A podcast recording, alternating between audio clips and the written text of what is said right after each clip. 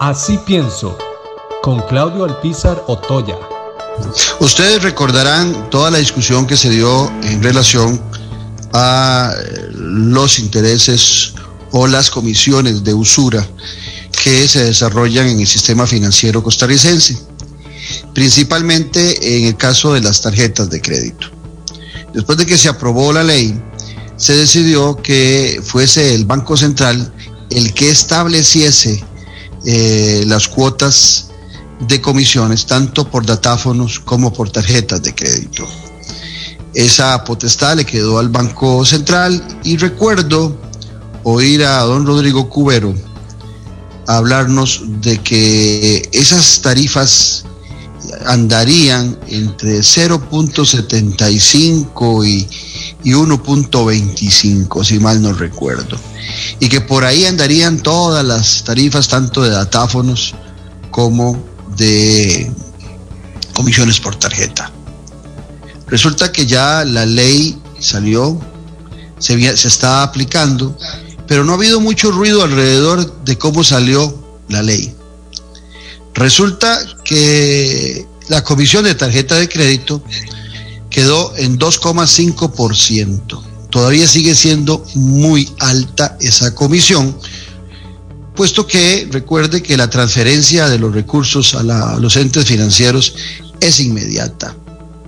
Se hace la venta hoy, se le castiga al comerciante el 2,5% ahora y en la noche todo el sistema financiero tiene sus recursos al cierre que hacen cada negocio de eh, las ventas que realizó con tarjeta de crédito.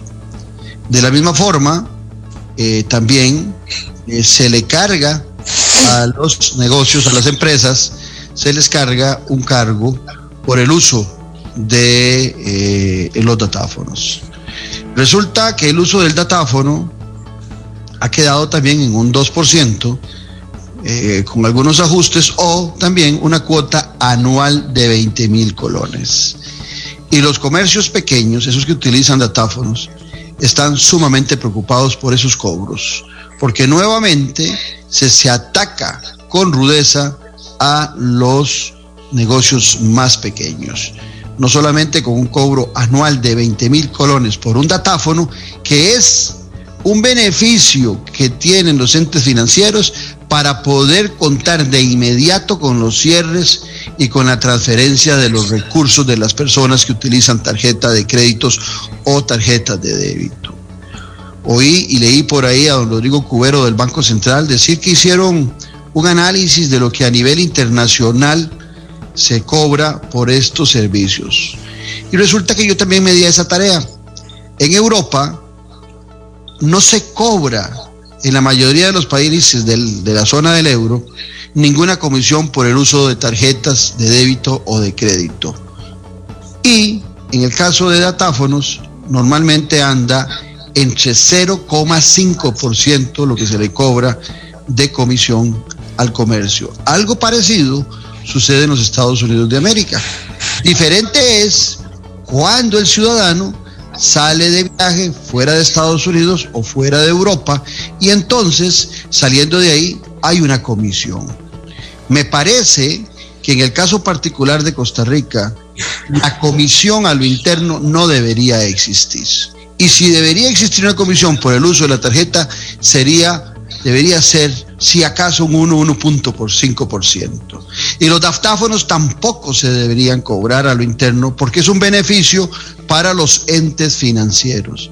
Desgraciadamente las decisiones que se toman desde hace varias décadas, desde la época del consenso de Washington, han venido a, siempre a fortalecer y a proteger a los entes financieros en contraste con los ciudadanos.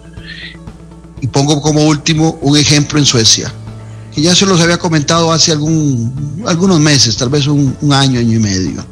En Suecia no circula el efectivo. La gente solo paga con tarjeta. No se les cobra ningún interés, ni por tarjeta de débito ni tarjeta de crédito. ¿Cuál es la gran ventaja en Suecia? Que los cobros de impuestos de renta, los cobros de impuestos del IVA y demás son fáciles de tasar porque hay un control sobre las tarjetas de crédito. Y entonces la recolección de los impuestos es muy efectiva y muy justa de acuerdo al consumo que desarrollan las personas y a los ingresos que tienen en sus tarjetas de crédito. En Costa Rica no tenemos un sistema como ese y deberíamos girar a un sistema de tarjetas en la mayoría de los ciudadanos, pero jamás con las con los cobros, con las tasas de usura que se siguen aplicando a pesar de que se hizo una gran alaraca y se hizo una gran discusión hace algunos meses para bajarla sustancialmente, pero aún siguen siendo muy altas para desgracia principalmente de la clase media costarricense que sigue padeciendo los vejámenes y los ataques de los grandes grupos financieros de este país.